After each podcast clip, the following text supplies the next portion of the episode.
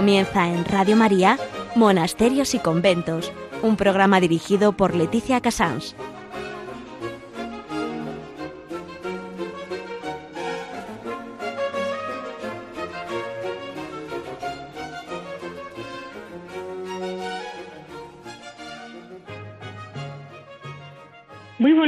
A todos ustedes. Estamos en Radio María, son las 11, las 10 en Canarias. Y una vez más vamos a seguir paso a paso, siguiendo el año litúrgico, cómo mm, van viviendo nuestras contemplativas, nuestros contemplativos.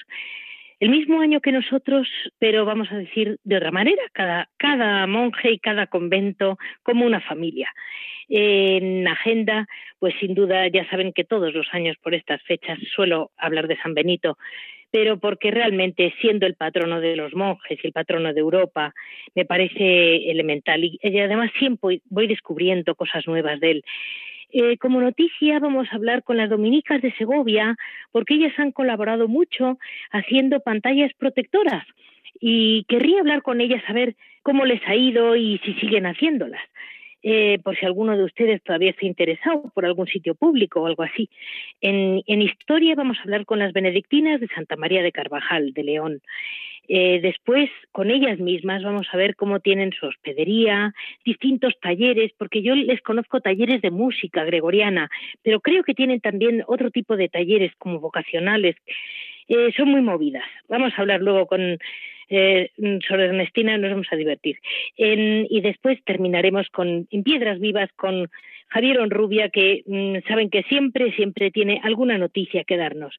Este es más o menos el resumen, todo lo que hoy podemos aportar. Día 29 de junio, pero ya en puertas a este mes de julio que siempre empiezo con San Benito.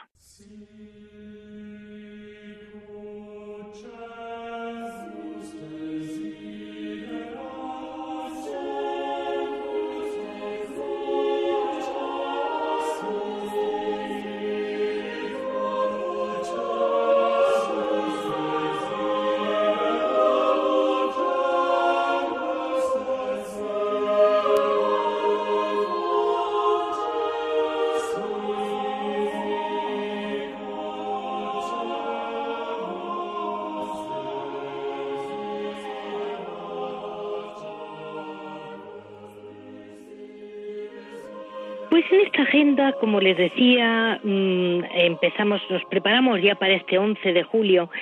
Eh, San Benito, ¿cuál es la gran importancia de San Benito? Bueno, eh, fue abad, eh, patrono principal de Europa, nació en Nursia, o como se lo queramos llamar, y él estaba en un monasterio con otros monjes, en un pequeño monasterio, eh, diseñó una, unas reglas, la que se llamó después la Santa Regla, que no crean que en la Iglesia eh, fácilmente se llamaban las cosas santas. Lo que ocurre es que yo creo que el gran mérito, uno de los grandes méritos suyos fue la capacidad de ordenar el tiempo. Eh, ustedes y todos hemos vivido en este confinamiento en que no había unos horarios marcados, qué difícil es saber controlar el tiempo de descanso, el tiempo de trabajo, el tiempo de ocio, el tiempo de tal, toda esa capacidad que Dios le va dando de orden, que en definitiva está toda muy edificada sobre el orden espiritual y el orden cósmico, que es orden de Dios, que es lo que hace que San Benito tenga esa gran capacidad de cómo regular hasta los pequeños detalles de la vida, pero todas edificadas sobre el orden de Dios. Eso realmente es algo único. Eh, luego, por supuesto, los frutos de los benedictinos, hemos hablado muchas veces de ellos, pero creo que nunca son bastantes. La espiritualidad de las, eh, de las distintas ramas benedictinas es única. Eh, se sigue venerando las, las, se sigue rezando pues todo el, las reglas eh, las, las em, lo que se llama la, liturgia de las horas el, el tiempo de oración silenciosa porque él era muy partidario de la oración silenciosa. Recuerden esos escritos tan bonitos que escribió Benedicto XVI sobre eh, el, el, valor del silencio y la oración silenciosa, de que todo viene de San Benito, y cómo mm, San Benito supo encontrar una forma de vida que era mm, de alguna manera, pues eh, por supuesto, contemplativa y al mismo tiempo en aquel, estamos hablando del siglo VI, antes de esa Edad Media, o sea, un final de, un principio de la Edad Media, y cómo ya, ya entendió que él daba acogida. Entonces, hubo siempre una tradición benedictina de tener eh, hospederías. Eh, hoy vamos a hablar con las mm, benedictinas, mujeres de León, que, que, bueno, mm, yo creo que la primera santa benedictina es la hermana gemela de San Benito, Santa Escolástica, y él tenía mucha relación con su hermana, de hecho la, vio unos días antes de morir, y, y, fue como mm, tuvo muy claro este concepto de la hospitalidad y cómo las hermanas pues han, acogido eh, las bases benedictinas y no han, y lo están viviendo, lo están viviendo en el día a día que vamos a hablar con ellas y nos lo van a contar. Pues mm, así les dejo porque vamos a dar paso a las hermanas dominicas de Segovia.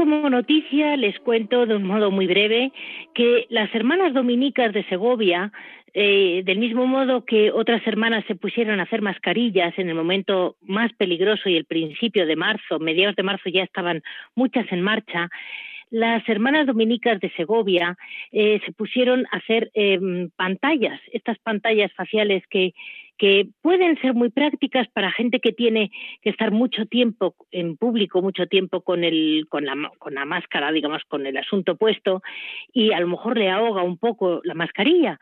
Y sepan que eso está perfectamente permitido, puede apoyar muchísimo. Hicieron muchas y las hermanas me comentaban que si podía comentar que si alguien las necesita, les puede venir muy bien, eh, mm, porque las tienen eh, del mismo modo que ellas, su trabajo básico suelen ser eh, mm, artesanía, hacen, hacen muchos santos, medallones, retablos, hacen ángeles, eh, hacen una artesanía preciosa realmente, tienen los nacimientos muy bonitos. Y mm, como un extra de esta temporada habían hecho las máscaras, las, las pantallas faciales. Yo les voy a dar el teléfono y el correo de ellas para que puedan eh, claramente puedan comunicarse con ellas. Es en Segovia es el 921 460080, que es el teléfono del monasterio. 921 460080. En, y el correo monjasdominicassegovia arroba gmail.com monjasdominicassegovia arroba gmail.com no hemos podido dar con las madres, pero me lo explicó con detalle el otro día la madre Mercedes. Se comunican con ella y seguro que para cualquier oficina o restauración, cosas así, les puede venir muy bien. Muchas gracias a todos y vamos a dar paso a Carisma e Historia.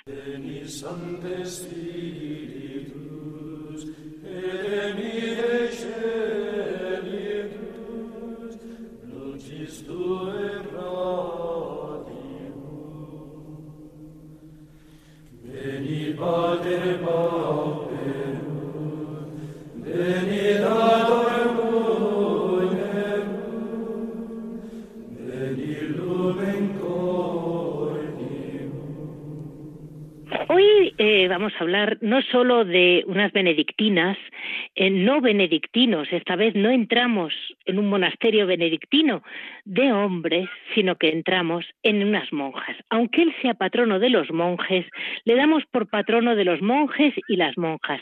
Como les he dicho antes, Santa Escolástica, hermana de San Benito, con quien tenía una unión enorme, además de ser gemela, es que ella le siguió perfectamente, le entendió su espiritualidad y vivió en, este, muy cerca del monasterio de Montecassino, eh, en, en, el grupo de mujeres que creó, se creó alrededor de ella de un modo espontáneo, porque yo creo que aquellos primeros monasterios sí se crearon de un modo muy espontáneo. Como les decía antes, el gran regalo de San Benito ha sido ordenarnos el tiempo. Y aunque parezca que es que es muy duro porque crea una regla con unos, no, eh, las madres nos van a explicar cómo, cómo su regla es, eh, digamos, ordenada y al mismo tiempo fácil de seguir, flexible, dice la madre, muy bien explicado. El monasterio con que vamos a hablar hoy es Santa María de Carvajal. A mí me divierte mucho porque en León, que está en el centro de León, las llaman las Carvajalas. Eso me divierte mucho con qué naturalidad y con qué amor las trataba eh, su ciudad, que les ponía motes, porque se le pone mote a un amigo, se le, mote, se le pone un mote a un conocido. Pero hoy nadie les pone motes a los conventos. Se nota que es que las querían muchísimo, las trataban, vamos, con nombre propio cada una. Y eso lo refleja el hecho de que en San, si iba uno a León, eh, no preguntes por benedictinas que nadie sabe nada, pregunte por las Carvajalas y en, dos minutos ya estás. Y eso es una parte como muy humana, ¿no? De parte de, de, lo que es el monasterio de Santa María de Carvajal. La comunidad fue una comunidad con muchos siglos de historia. Eh, en un momento empieza realmente como comunidad en el siglo X. Bueno, van siguiendo pues todos los avatares de la historia de España hasta que mm, se van de dentro de la ciudad de León. Eh, se tienen que ir para afuera. Bueno, ya se imaginan que es una ciudad que ha viajado bastante, pero la realidad es que al final acaban estando dentro del corazón de León. Eh, hoy tienen un punto muy importante a su favor y es que eh, cuando se instalan en, Burgo Nuevo en un momento es un barrio al sur de la ciudad en aquel momento y mm, era un paso del camino francés de Santiago. Y eso siempre les ha permitido mantener viva su, su concepto de hospitalarios porque ya les decía yo que San Benito además de su horario muy muy marcado por el silencio que es el gran patrono de la oración silenciosa.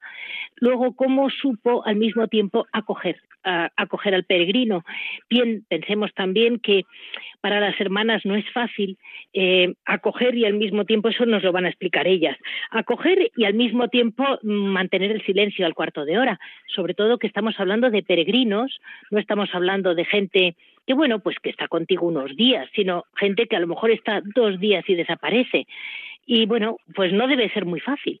Eh, tienen una página, se lo comento por toda la gente joven que le puede interesar, tienen una página fantástica en que realmente es difícil saber de dónde, qué, qué, olvidar, porque está muy bien redactada, con unas fotos preciosas y se hacen una idea de cómo eh, le están sabiendo sacar partido a lo que, lo que, pues por obra de Dios, las ha llamado a estar allí y han sabido empezar el día y terminar el día desde el principio del día hasta la, hasta la caída siempre eh, con esa con esa preciosa regla que es el hora et labora que es dormir, trabajar, acoger y también reírse, porque saben que las monjas de clausura tienen la gracia de ser las más divertidas.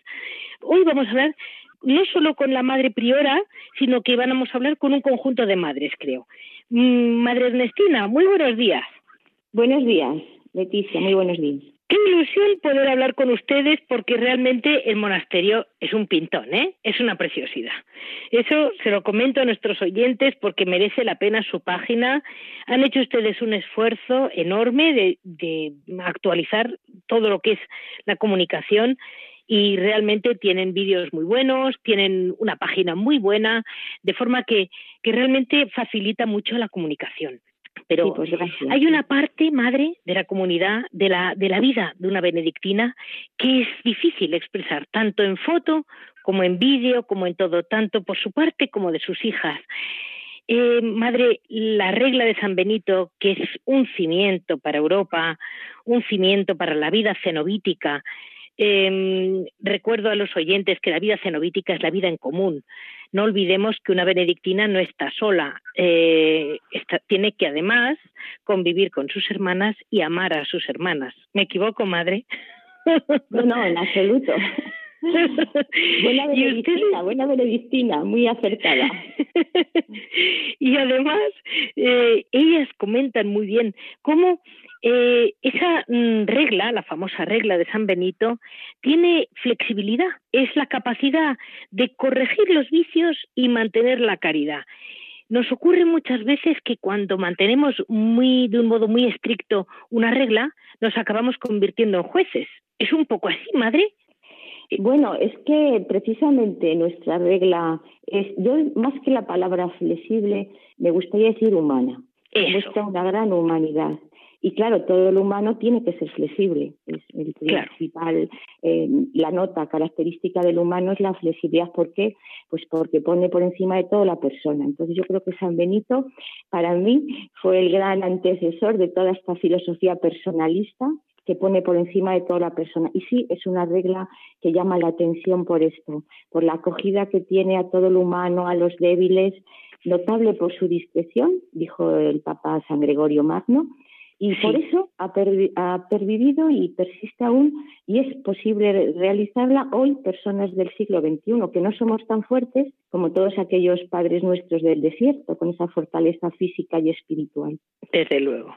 Pero le digo una cosa, ¿eh, madre, hoy en día hay mucho monasterio benedictino en todo el mundo rebrotando hay una fuerza benedictina impresionante, porque usted habrá oído hablar de ese libro que se publicó, que era eh, la opción benedictina, que no es muy acertada, porque es como decir, deja el mundo, olvídate de los hombres y de la tierra y tú vuela, pero no, yo sé muy bien que un monasterio no es mm, dejar aquí los sentimientos, no, no, no, es llevárselo todo, que es lo que hizo nuestro Señor, ¿verdad, Madre? Sí, y lo que hizo sobre todo San Benito. San Benito en un momento de mucha convulsión, de mucha agitación, de mucho desconcierto social, no abandona el mundo, sino que lo ayuda desde otra dimensión, en una unificación personal, en una, un desarrollo espiritual, que él cree que es lo que falta, pero eso no es dejar el mundo, sino mm, eh, abordar el problema desde otro punto de vista. Y que además vimos que resultó muy eficaz, ¿no? Patrono de Europa. Es que, madre, Europa ha estado a punto de, de hacer crack varias veces, ¿eh? Y solo Dios lo va salvando de la mano de estos santos. Pues eh, mm, siguiendo con, el, con, con, esa humanidad que comentaba, que es tan importante, eh, nuestros oyentes han oído, incluso han recorrido conmigo varias veces, como virtualmente, como se puede seguir desde la radio, grandes monasterios, pero sabemos muy poco del recorrido de las monjas benedictinas. Eh, si quiere, pues, pues, pues no sé, ¿realmente es Santa Escolástica quien la empieza o es el propio San Benito, madre? Bueno, me gustaría empezar diciendo que nuestros, nuestras raíces son las grandes amas del desierto o madres del desierto. Me gusta siempre hacer mención porque los padres del desierto con sus apotegmas han sido muy famosos, han dado lugar a muchos estudios, muchos libros pero cada vez ya se sabe más que había unas grandes mujeres, que son nuestras, nuestras madres, con una sabiduría extraordinaria, la sabiduría del desierto. Y después los monasterios femeninos fueron naciendo, organizándose al lado de los masculinos. Ocurrió así también con nosotras. También es importante dejar claro que nuestra regla no la escribió Santa Escolástica, como algunas veces se piensa. Nosotros llamamos la regla que escribió San Benito. Y su hermana, probablemente, porque todos los orígenes y en esas épocas, siglo V, siglo VI, son muy inciertos, probablemente empezaron a fundarse monasterios femeninos al lado de los masculinos, bien dúplices, bien, etcétera. Y todavía, pues, esto son nuestros orígenes. Y siempre parece que había monasterios femeninos eh, unidos o dependiendo o en relación con los masculinos. madre, esto de las madres del desierto eh, la verdad me está dejando. Mm, ¿está, ¿Está escrito? ¿Hay algo escrito sobre ella? Sí, sí, sí, cada vez más. Ya hay grandes, sobre todo personas monjes o y monjas, que han escrito los apotegmas que decían estas, estas. Y curiosamente, parece que muchos de los atribuidos a, a los monjes o a los padres del desierto, algunos eran de ellas. Lo que pasa es que, claro, para salir y tener un poco de relevancia tenían que figurar con nombre masculino. Pero tenemos una sinclética, otras grandes, bueno, muchas. Yo fíjese, son, aún nosotros tenemos poco conocimiento, no está muy desarrollado eso todavía. No está, ¿eh? Porque fíjese que mi hija Carmelita está descubriendo ahora los apotegmas de los padres del desierto y está emocionada y ahora le voy, bueno, voy a buscar como una enferma lo que usted está diciéndome, porque ella es una mujer. claro, claro, claro, Y además hoy en día hay un movimiento grande de mujeres eremitas. en todas. Y sobre todo en España desde luego es el que yo conozco mejor y lo hay de mujeres que no que no había. O sea eh, durante muchos siglos ha sido un tema como muy bloqueado a la mujer ya sea por peligro por por peligrosidad quiero decir por considerarse un riesgo lo que fuera pero no era concebible una mujer sola y sin embargo hoy en día sí que hay mujeres eremitas. En, en, España sí, aquí en León ahí tenemos, conocemos una también que está en la provincia de León, sí, va cada vez más. Sí, es un tema que está ahí. Y, y, y Mare, nuestros oyentes mmm, también siempre eh, estamos viviendo en un momento muy convulso, eh, pero San Benito también lo vivió, o sea, no es la primera vez que esto está convulso. Y fue muy importante lo que, lo que describen ustedes, con muy bien extraído de él, la pacificación y unión del corazón. Vamos a decir que una sociedad está dividida porque un corazón está dividido, ¿no? Eh, ¿Y cómo conseguir la pacificación y, la unión dentro de, de, la iglesia, dentro de, de, muchos...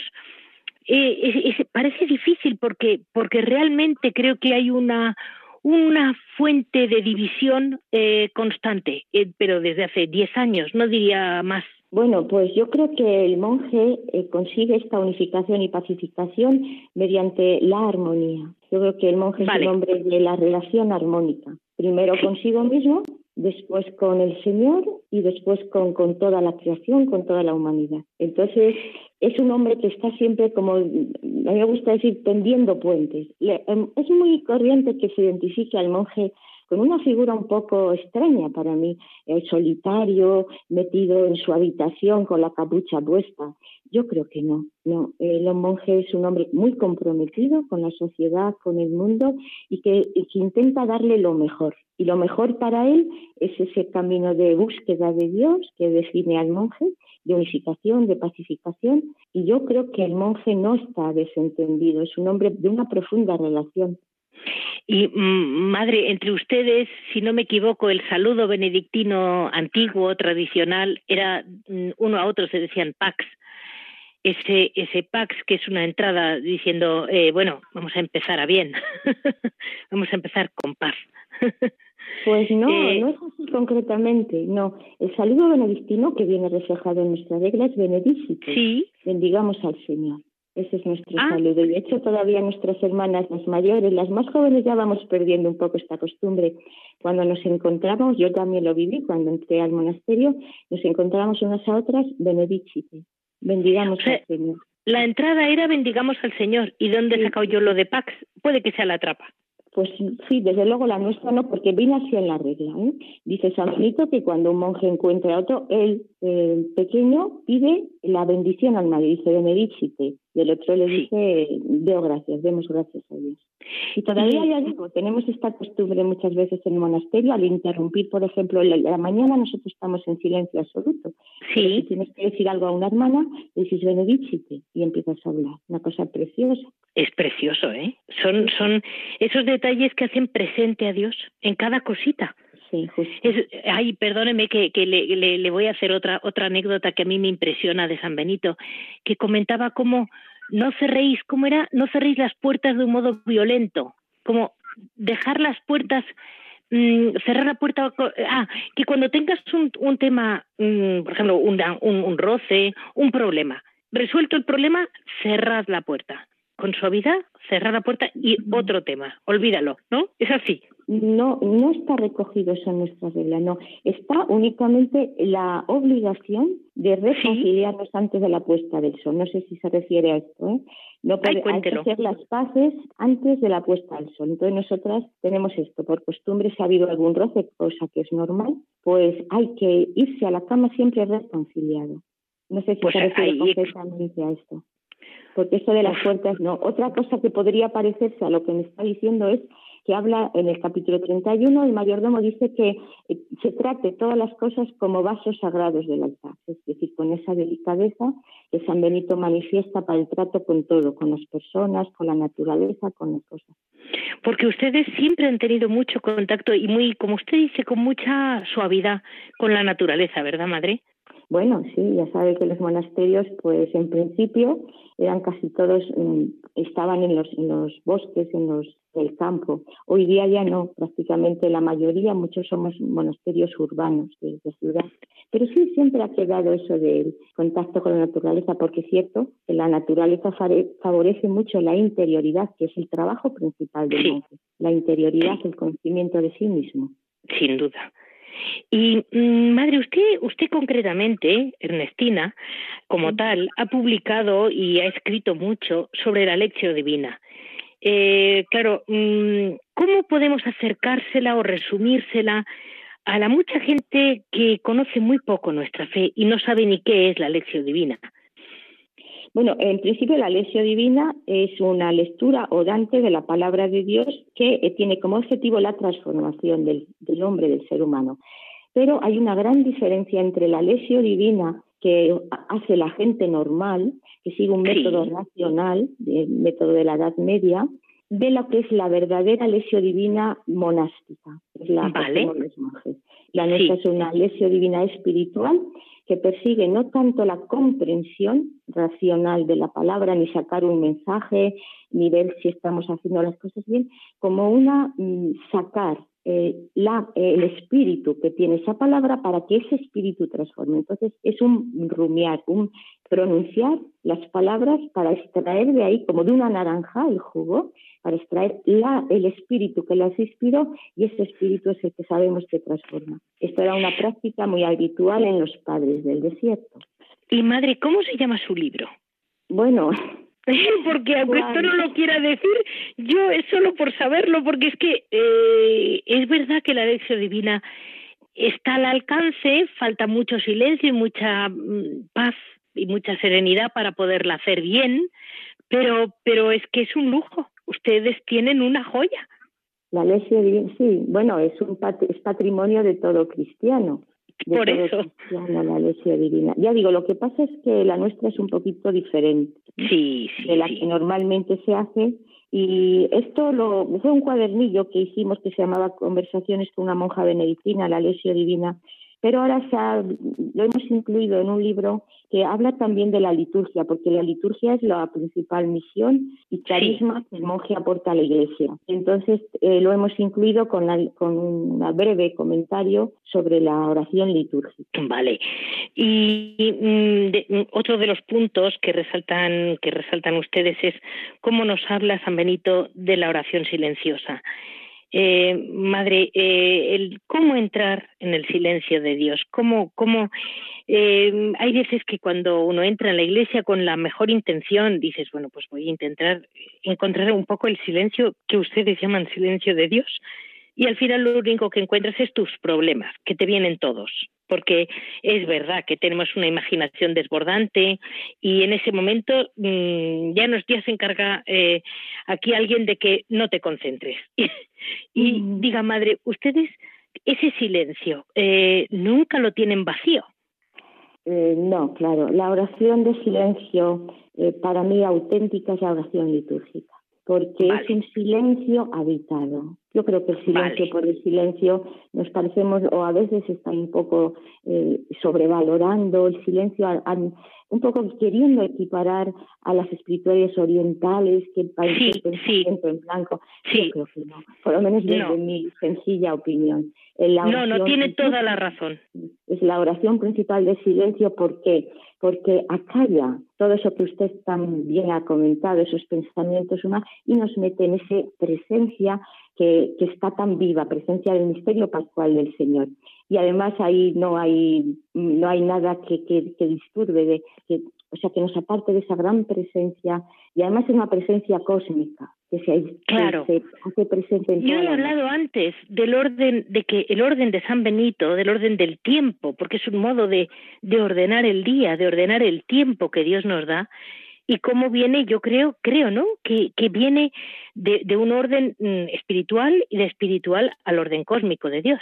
Sí, es que metiéndonos en la celebración litúrgica, que es la principal misión del monje, nos metemos eso, en ese silencio, en esa reverencia, en esa adoración al Señor constante. Y ahí pues se elimina todo lo personal tan enmarañado, ¿no? Todo este nervioso nuestro constante de la mente. Sí, sí, yo digo, Dios mío, todo lo nervioso que tenemos ahí, todo eso queda apagado, pero no es porque hagamos un silencio de mente en blanco, no, porque llega una presencia grandiosa del Señor. Pues, eh, madre, enhorabuena, enhorabuena por, por vivir en un monasterio que se me ha olvidado comentarles a los oyentes que en el año 2000 fueron 400 años de vida consagrada, de almas orantes, eh, ininterrumpidas y que realmente eso es mm, un regalo para todos, eh, para todos nosotros tenerlas ahí para León mucho más, porque las vidrieras de la catedral son nada si no hay nadie que rece, con lo que nos gustan a todos, pero no son para el turismo, son para Dios.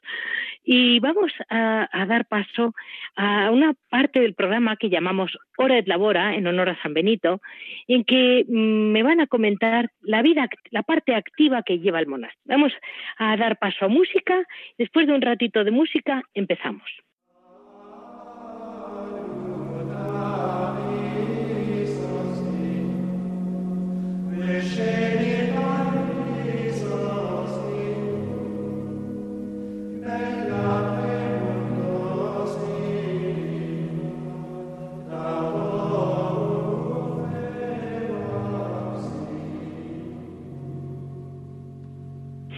En Hora de Labora con nuestras hermanas de Santa María de Carvajal. Bueno, no son nuestras hermanas, son las hermanas benedictinas, solo que van a hablar eh, hermanas del monasterio de esta gran actividad que llevan, que es hospitalidad, que es algo clave desde la profundidad de su corazón, desde la regla de San Benito, y, y ahora han retomado, si no me equivoco, nos lo va a contar bien, las hermanas nos lo van a contar, y tienen una preciosa hospitalidad en León que es importante en este caso porque era para peregrinos, vamos, la idea básica.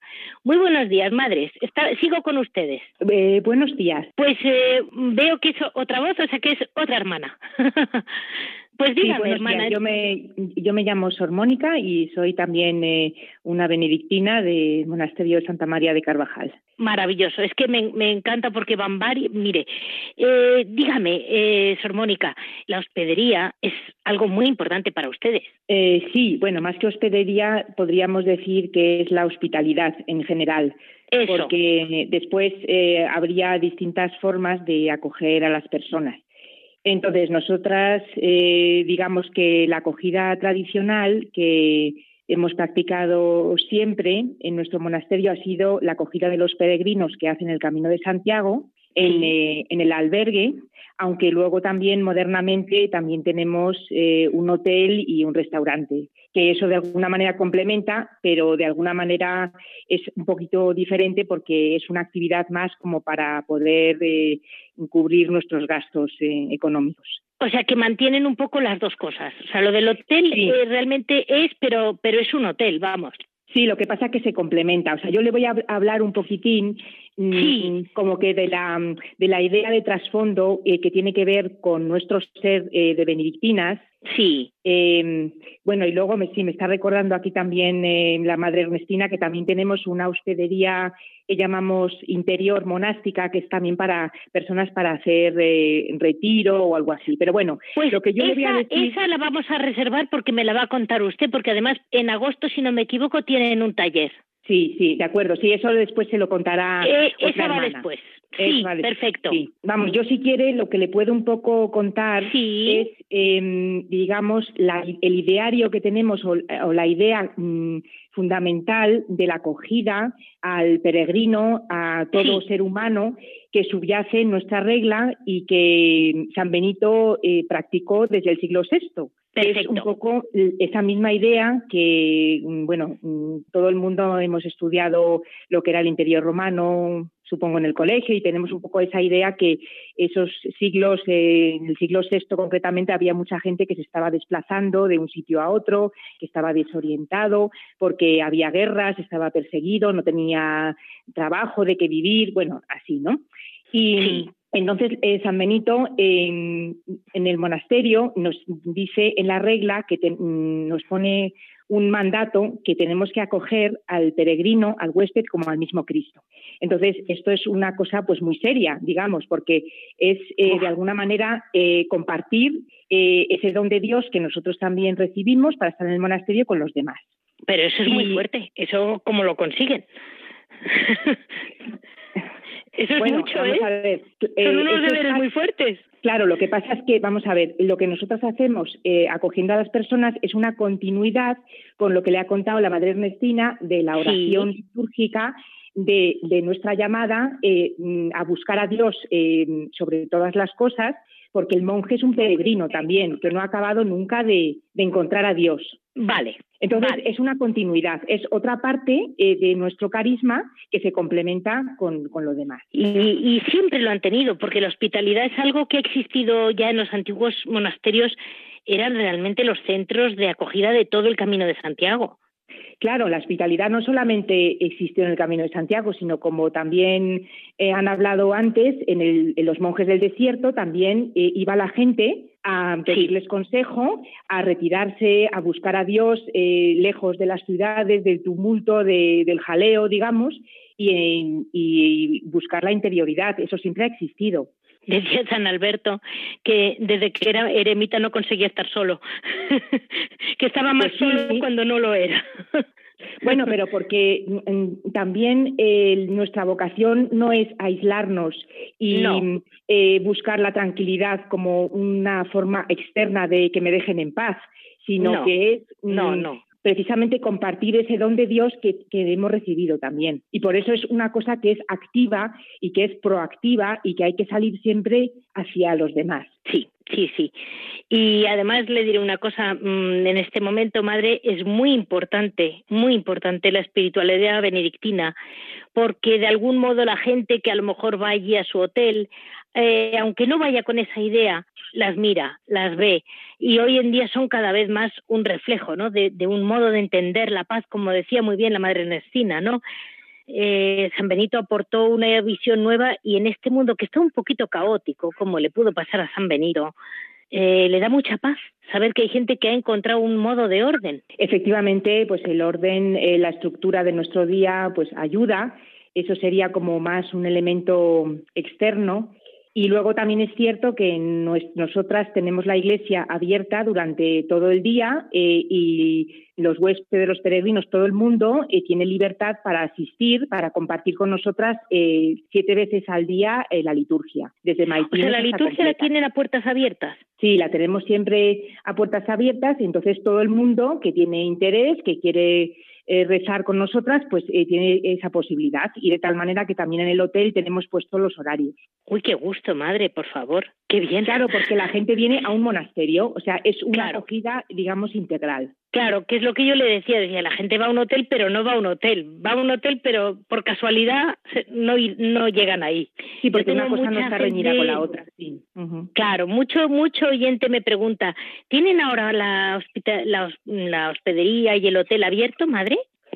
Sí, sí, el, eh, bueno, ahora mismo, pues por esta situación de la pandemia y todo esto, pues claro, tenemos que ir eh, pues en una desescalada también progresiva, entonces de momento Hemos abierto esta semana el hotel, el restaurante la semana pasada, el albergue estamos un poco viendo a ver cómo lo hacemos porque funciona también con voluntarios y claro, tenemos que tener eh, sobre todo pues la seguridad de que la gente se pueda acoger con todas las medidas.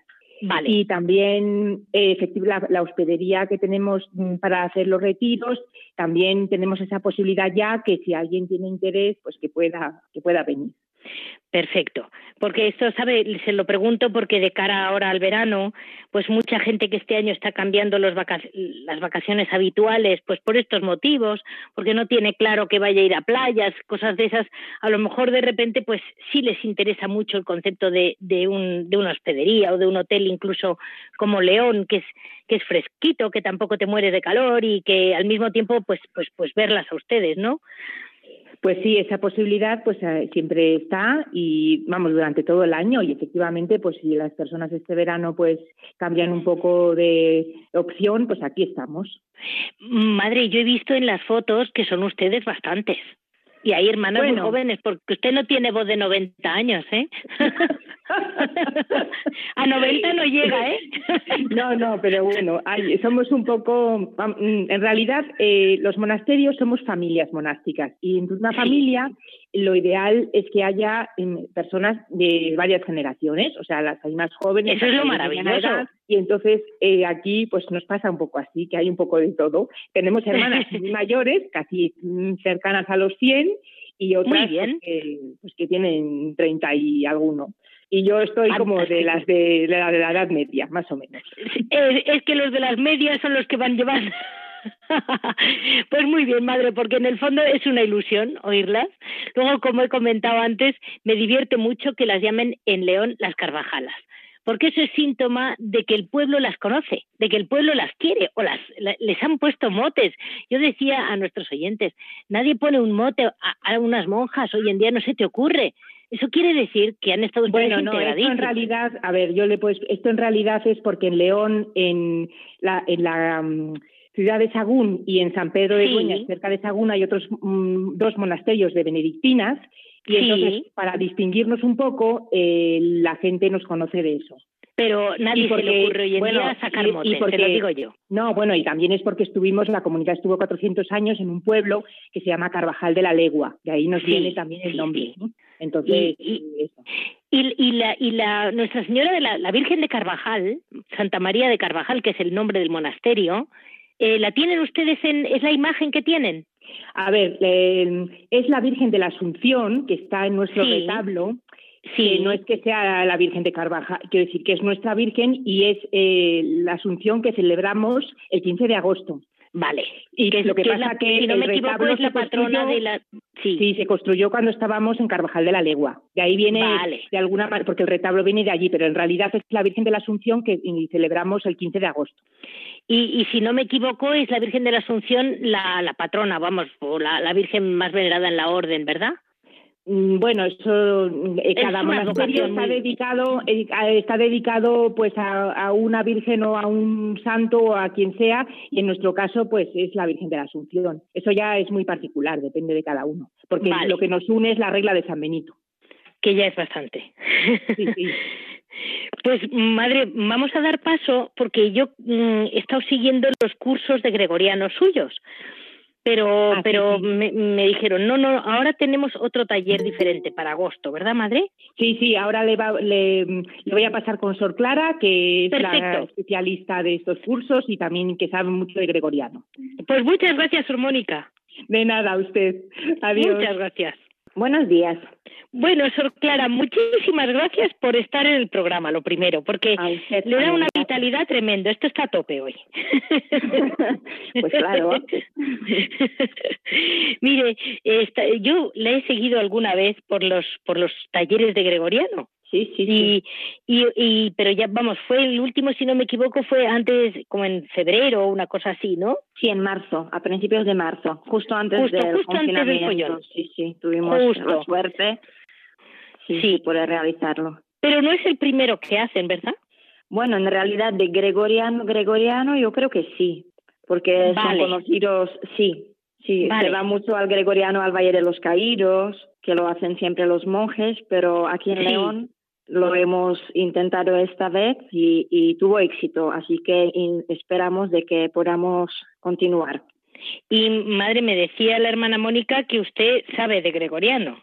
Bueno, y es que en, en este programa eh, cada parte está dividida por música en general gregoriana, siempre. Muy bien, muy bien. Porque por, por apoyo y porque creo que realmente el gregoriano es el otro día, por casualidad, eh, me enteré de que las notas musicales se llaman así por un monje. Do, re, mi, do no, do es añadido, pero que re, mi, fa, sol, la, si son notas del, del himno de San Juan que acabamos de cantar. Sí, no, no es de, sí, justo ayer, ¿no? La Natividad de San Juan, pues cantamos en vísperas el himno Ut Queant Laxis, y en realidad, si ven la partitura, pues cada, digamos, frase o cada es, verso empieza en, pues esto, en una nota de la escala, lo que llamamos, y las primeras, la primera sílaba de cada palabra se cogió y así se formaron los nombres de, de la escala. Sí, es salvo que es precioso, la primera, pero sí, sí, sí, siempre me acuerdo cuando lo cantamos, se ve muy bien además, como va subiendo la melodía.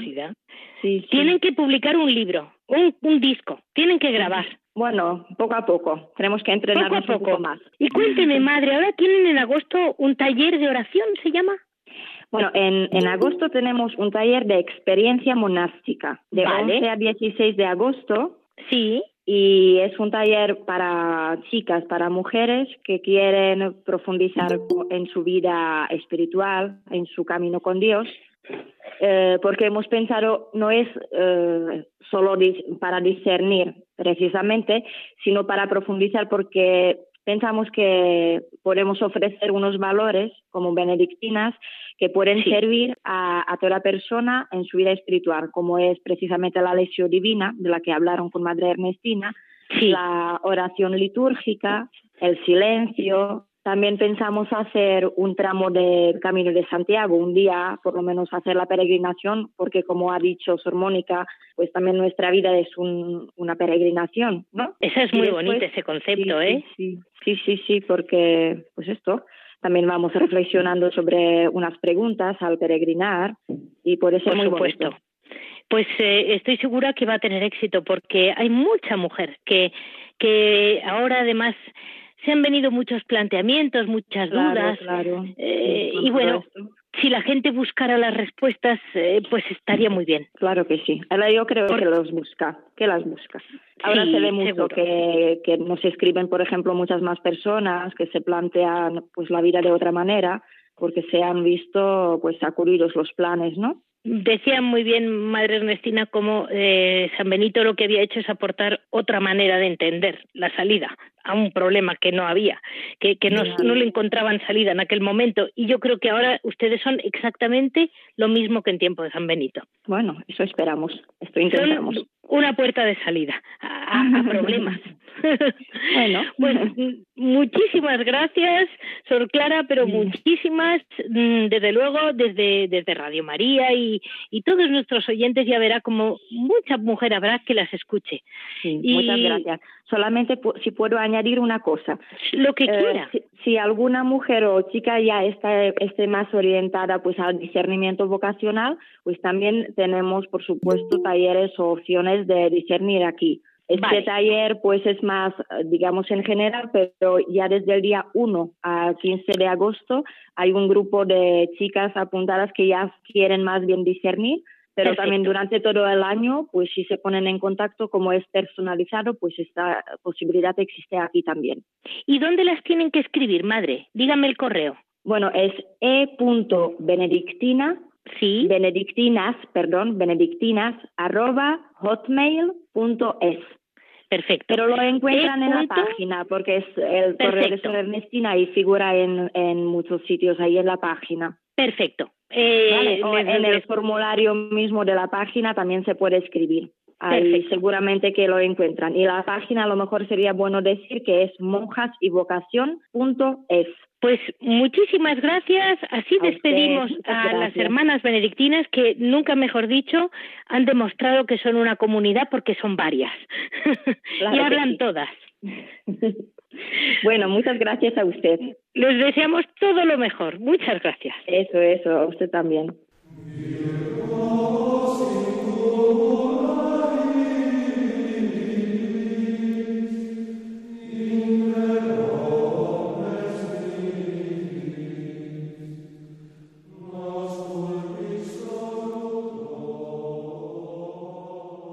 Damos paso a Piedras Vivas, que estamos con Javier Onrubia, que por cierto, muchas gracias Javier, porque estás aquí como un campeón eh, día tras día con nosotros todo este verano y muchísimas gracias por estar con nosotros, que siempre aportas pues eh, mucho, porque en este caso hoy hemos hablado mucho con benedictinas un poco sobre la regla, pero realmente tú conoces mejor la regla eh, en profundidad que yo. Primero, buenos días y muchas gracias por acordaros, porque aunque sea verano, invierno, primavera, otoño, siempre hay que estar disponible y más para estas cosas, ¿no? Entonces, para mí es un honor que te acuerdes y que, y que me llames y estar orgulloso de que no hemos fallado lo más duro de la pandemia, ahí hemos estado. A distancia, manteniendo las distancias, pero ahí hemos estado y hemos llegado a, la, a todas las personas que nos, que nos escuchan. Es que pues Radio María eh, tiene a la Virgen y claro, a la Virgen no nos suelta nunca. Efectivamente, y entonces, pues bueno, no podemos decir que somos unos excelentes profesionales porque no somos profesionales de esto, pero bueno, pero ahí hemos estado aportando nuestro nuestro granito. Los, los técnicos, los profesionales son los que no se ven y que sin ellos no se podría hacer el programa, que también hay que recordar de vez en cuando, ¿no? Volviendo a nuestro querido San Benito también, eh, muchas veces nos hemos preguntado que un, un santo de, de, aquella, de aquella época, San Benito, es de principios del siglo VI, ¿no? Y todas las imágenes que tenemos de él, que son muchísimas imágenes, tallas, cuadros, pinturas, esculturas, todo, nos lo presentan como un señor muy mayor, muy viejecito y con barba, ¿no? Vestido de, vestido de negro y que tiene en un lado tiene un cuervo y en, y en otro lado tiene el báculo, ¿no? Y un libro. Entonces, bueno, eh, decimos, ¿y este señor qué nos podrá decir ahora, en pleno siglo XXI, mm, con lo de la pandemia y con todo esto? ¿Qué nos dice San Benito? ¿no? Pues bueno, San Benito, como, como casi todo el mundo sabe, porque es uno de los santos, yo creo que con San Antonio, uno de los santos más populares, más conocidos, por lo menos por el, por el aspecto exterior, por las imágenes que hay de él, ¿no? Pues es un, es un señor de una familia muy, muy, muy de la nobleza y que de repente se va, le mandan a, a Roma a estudiar y se da cuenta que aquello pues que no le gusta y como tantos otros pues se va de ermitaño y se va a las montañas y se junta con una serie de personas y escribe una regla. Entonces esta regla, que es un monumento, un monumento de humildad, de, de sencillez, de cuestión práctica, pues resulta que a muchos de los monjes que estaban con él no les gustó y tanto que no les gustó que le quisieron envenenar al pobre San Benito, ¿no? Para matarle y quitárselo de en medio. Y él dijo, bueno, antes de que me quitéis de en medio me voy yo. Y entonces fue y construyó lo que hoy es el gran monasterio de Montecassino, ¿no? Ese que está en una montaña que fue destruido durante la Segunda Guerra Mundial por los bombardeos. Bueno, pues ahí ahí nace la gran obra de, San Benito. Entonces, la regla pues es un escrito que tiene 73 capítulos de más o menos extensión, ¿no? Entonces, yo destacaría, yo recomiendo que se lea, hay muchas ediciones, se encuentra en cualquier sitio la regla de San Benito, con comentarios, sin comentarios, incluso hay una edición hecha en el lenguaje, en el castellano actual, ¿no? Bueno, pues eh, en esos 73 capítulos hay dos cosas que yo destaco principalmente. Una, que ya es un proyecto de vida, ¿no? Que dice no anteponer nada al amor de Cristo. O sea, el amor de Cristo es lo primero, con eso ya está todo dicho. Y luego el famoso ora et labora, es decir, San Benito se da cuenta de que en aquella época hay monjes que son unos vagos, monjes que viven gracias a la caridad pública, monjes que van de un monasterio a otro porque se cansan, están una temporada, se van a otro y que hacían un poco lo que les daba la gana, ¿no? Entonces él dice, no, no, vamos a ver, aquí hay que ganarse el pan con el sudor de la frente.